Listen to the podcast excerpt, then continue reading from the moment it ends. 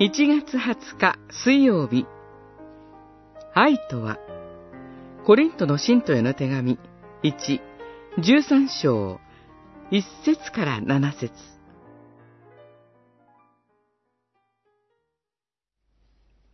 愛は忍耐強い。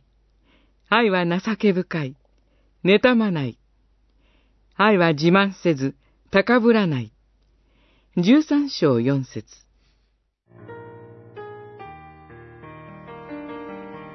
私はかつて愛というものをケーキのような甘く柔らかくてふんわりとしたスイートなものだと思っていました。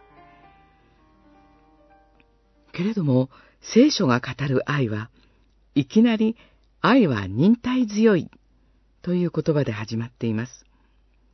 ここにはスイートのかけらもありません。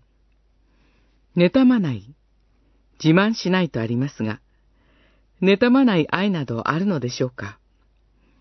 愛があるからこそ妬み、自慢したくなるのではないでしょうか。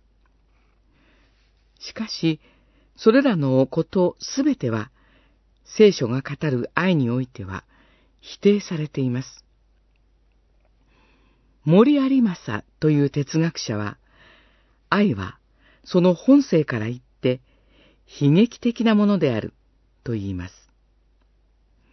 そこで、主イエス・キリストの十字架が考えられていることは明らかです。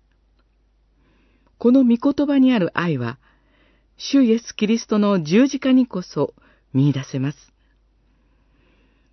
自分の幸福など微塵も考えない。もう自分のことなど頭になく、相手の幸福しか見えない。そういうがむしゃらさでご自分のすべてを、その命をも捧げ尽くしてくださる主イエス・キリストの愛。愛とは何かこの問いへの答えがここにあります。